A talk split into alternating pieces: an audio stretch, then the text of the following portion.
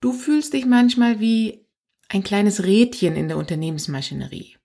Du spürst in dir eine Unzufriedenheit, dass du Tätigkeiten machst, nur um den Regeln zu folgen, aber nicht, weil sie das Problem lösen, sinnhaft sind oder wenigstens zum Ziel führen.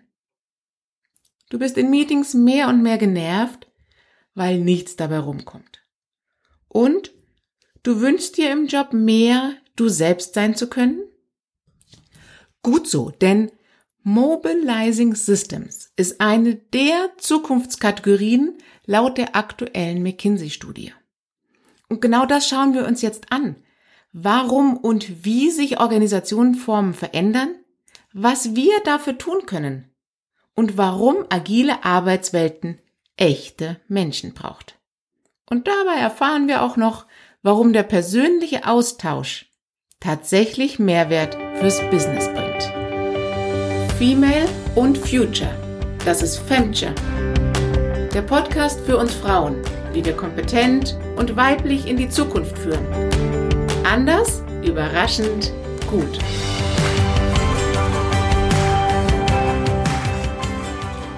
Wenn eine effiziente Präzisionsmaschine oder ein optimal aufeinander abgestimmter Produktionsprozess von jetzt auf gleich ein anderes Qualitätsprodukt bei gleicher Zeit und Kostennutzung produzieren soll, dann wissen wir, das geht nicht. Richtig? Jedoch erleben wir, dass viele Unternehmen genau diese Maschine mühsam umstellen.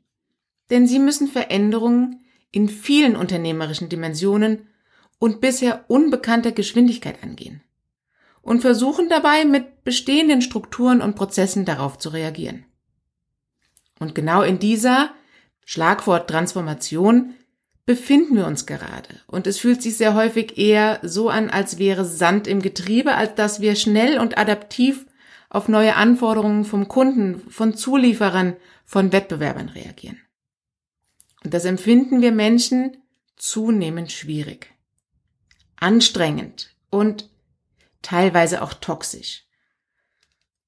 Und das lässt sich auch eins zu eins in der Stimmung der Mitarbeitenden und genauso auch bei den Führungskräften ablesen. Fakt ist, rein hierarchisch und prozessual gesteuerte Organisationsformen sind nicht optimal aufgestellt, um sich in den digitalisierten und agilen Kundenmarkt- und Wettbewerbsbedingungen erfolgreich durchzusetzen. Denn ihre Stärke besteht darin, Qualität und Effizienz sicherzustellen und nicht schnell und adaptiv, geschweige denn proaktiv oder gar innovativ auf die Veränderungen zu reagieren. Wie gelingt es uns nun, diese zusätzliche Fähigkeit der Veränderungs- und Innovationskraft im Unternehmen zu entwickeln. In erster Linie müssen dafür starre und enge Organisationsstrukturen liberalisiert werden, um dadurch unternehmerische Frei- und Gestaltungsräume zu öffnen. Und das gelingt agil aufgestellten Unternehmen nun mal deutlich besser. Nur ganz kurz, was bedeutet Agilität? Agilität beschreibt die Fähigkeit eines Unternehmens, sich schnell und erfolgreich auf ein veränderndes, komplexes Umfeld einzustellen und mit ihm zu wachsen oder sprich daraus sogar Mehrwert zu generieren.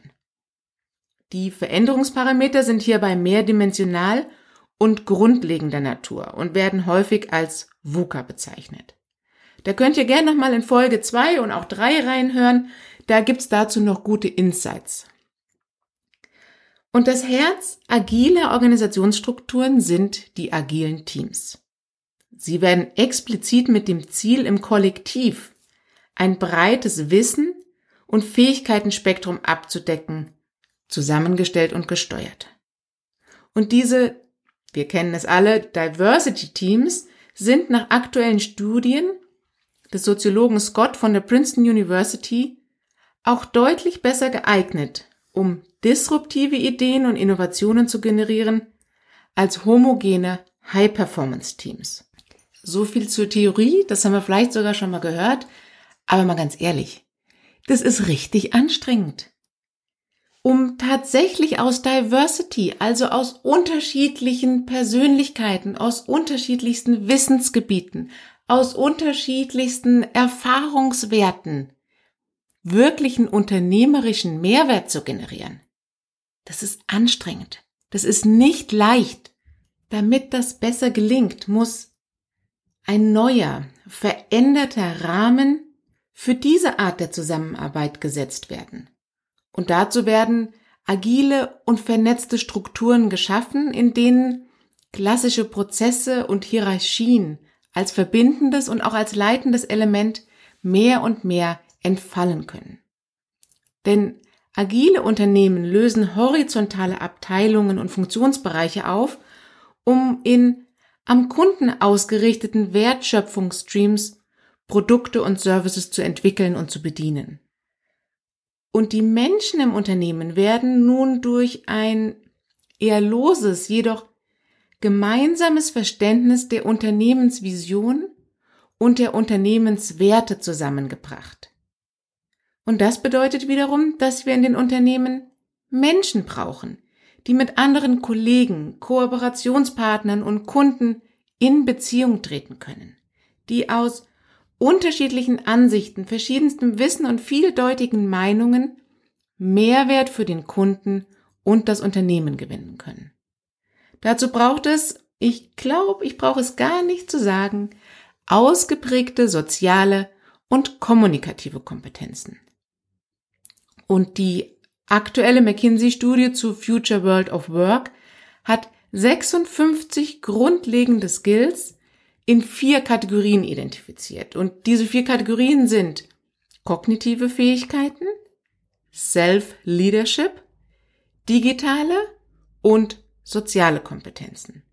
Und in der Kategorie soziale Kompetenzen steht Mobilizing Systems and Organizations gleichwertig neben Beziehungsaufbau und effektiver Teamarbeit. Und jetzt sagen wir Frauen, äh, what's new? Ist ja eh klar. Und der Harvard Business Review vom Dezember 2020 bestätigt genau das.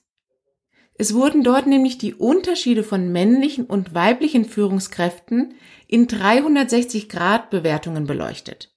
Und dabei kam raus, Frauen haben aus Sicht der Mitarbeitenden besser abgeschnitten. Denn Frauen führen, indem sie Menschen inspirieren und motivieren, Menschen entwickeln und fördern, vertrauensvolle Beziehungen aufbauen und aktiv Kollaboration und Teamarbeit unterstützen und einfordern. Nur zur Sicherheit möchte ich noch einmal deutlich sagen, es heißt nicht, dass Männer das nicht auch können.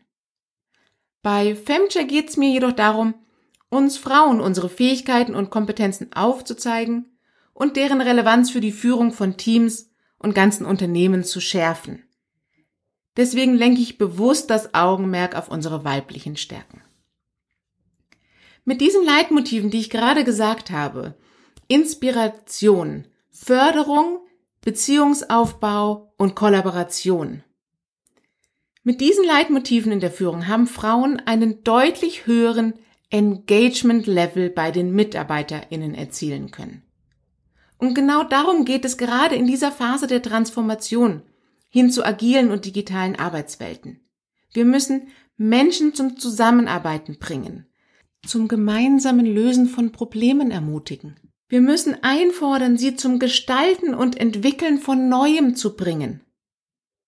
Und dadurch effektiv Organisationsstrukturen zu mobilisieren, zu aktivieren, wieder zu bewegen. Und wenn Menschen erfolgreich und zielführend zusammenarbeiten, dann basiert das auf einem, auf Vertrauen. Und warum ist das Vertrauen so wichtig? Vertrauen führt dazu, dass wir als Menschen uns sicher fühlen. Und nur wenn das der Fall ist, können wir unser Großhirn aktivieren. Sobald wir uns aber unsicher fühlen, eine aggressive oder stressige Stimmung spürbar ist oder wir uns gar bedroht oder angegriffen fühlen, übernimmt automatisch unser Reptilienhirn die Führung. Jetzt ist es aber nun mal dummerweise so, dass unser Reptilienhirn leider der kleinste und auch primitivste Teil unseres Gehirns ist. Und deswegen kennt der nur drei Verhaltensoptionen. Angriff, Flucht oder Todesstarre. Und für digitale Meetings heißt das Flucht, äh, Kamera aus und nebenbei mal E-Mails checken. Oder Todesstarre, regungslose Gesichtszüge, verschränkte Arme und heimlicher Blick auf die Uhr. Und Angriff, das sind die Meckerer, Nörgler und Dauerkritisierer.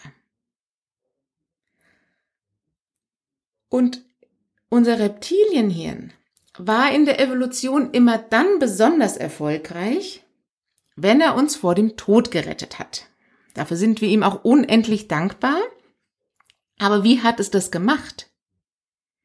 Es hat negative Abweichungen, sprich die Gefahr sehr schnell erkannt. Und deswegen sucht dieser Gehirnteil auch immer nach der Gefahr, sprich nach jeglicher Abweichung vom Ist-Zustand. Und das können sein neue Prozessabläufe, eine neue Software oder vielleicht sogar eine neue Kollegin oder ein neuer Kollege. Das heißt ganz konkret, wenn unser Reptilienhirn aktiv ist, werden wir einen Teufel tun und uns neuen Ideen, anderen Prozessen und anderen Menschen gegenüber öffnen. Also, was heißt denn das jetzt für unsere Teammeetings? Klar, wir müssen im Großhirn denken und agieren. Denn wie der Name schon sagt, es ist größer.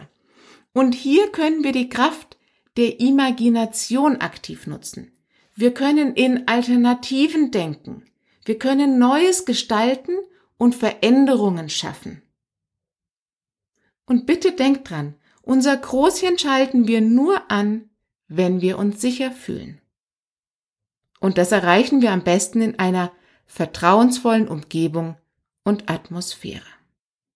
Und das ist eine wesentliche Aufgabe der Führungskraft der Zukunft. Der Praxistipp hier ist, wir vertrauen Menschen bis zu 70 Prozent mehr, wenn wir etwas Persönliches über diese Menschen kennen. Das können zum Beispiel Hobbys sein, was man am Wochenende gemacht hat oder in welcher Familiensituation man lebt. Selbstverständlich könnt ihr im unternehmerischen Kontext zwischen persönlichen und privaten differenzieren. Denn es geht nicht um einen tiefen oder gar intimen Einblick in eure Privatsphäre. Aber seid nahbar, seid empathisch, seid und Vertrauen entsteht auch dann, wenn ich das vorlebe, was ich einfordere, wenn ich authentisch dabei bin. Ähm, das läuft unter diesem Schlagwort Role Modeling. Ich kann mir dann Dinge besser vorstellen und vertraue ihnen, wenn ich sie live gesehen habe. Es ist auch wichtig, dass wir Win-Win-Situationen generieren. Das heißt, dass wenn ich ein Anliegen vorbringe, einen Vorschlag mache, dass der nicht abgebügelt wird, sondern dass der ernsthaft beleuchtet wird und man schaut, dass man die Elemente dessen in die gemeinsame Lösung integriert. McKinsey nennt das in den Zukunftsskills Win-Win Negotiations. Und der dritte Aspekt, der Vertrauen schafft, den Weg gemeinsam zu gehen, ist eine inspirierende Vision. Also etwas, das uns in unserem tiefen Inneren bewegt und motiviert, nach vorne zu gehen, weiterzugehen, was zu verändern und aus dem alten Trott herauszukommen. Und je ansprechender, menschlicher, sinnhafter uns die erscheint, umso mehr können wir innere Kräfte mobilisieren und Vertrauen aufbauen, diesen neuen, unsicheren Weg zu gehen. Das heißt, wir erkennen jetzt, warum wir in vernetzten und selbstorganisierten Unternehmensstrukturen allerspätestens morgen, vielleicht aber auch schon jetzt, wieder Menschen brauchen und auch Mensch sein dürfen. Es braucht nämlich ganz sicher nicht Aufgabenerfüllungsgehilfen, Prozessbefolger und Hierarchiekletterer, die lediglich, sind wir mal ganz ehrlich, der Absicherung der Bürokratie dienen. Und unser Zukunftsskill, Mobilizing Systems, können wir dann besonders gut einsetzen, wenn wir vertrauensvolle und sich gegenseitig bereichernde Beziehungen im gesamten unternehmerischen Netzwerk haben. Das ist, by the way, auch unser menschlicher Vorteil gegenüber intelligenten System- und Maschinenlösungen. Und Mädels, was trainieren wir denn seit Jahrmillionen von Jahren? Die Interaktion in der Community. Wir können verlässliche, vertrauensvolle Beziehungen aufbauen. Und das ist unsere Stärke. Und die braucht es jetzt in der Unternehmensführung, in den Strategieabteilungen, in der Führung von Teams, in den Gestaltungseinheiten. Also Mädels, traut euch. Es ist jetzt Zeit, das aktiv einzufordern. Und in der nächsten Folge führe ich mit Sarah Rapsch dazu ein Gespräch, das ist schon fast philosophisch, aber man kann ganz viele Denkanstöße mitnehmen, wie man mit Freude und Leichtigkeit zusammenarbeitet.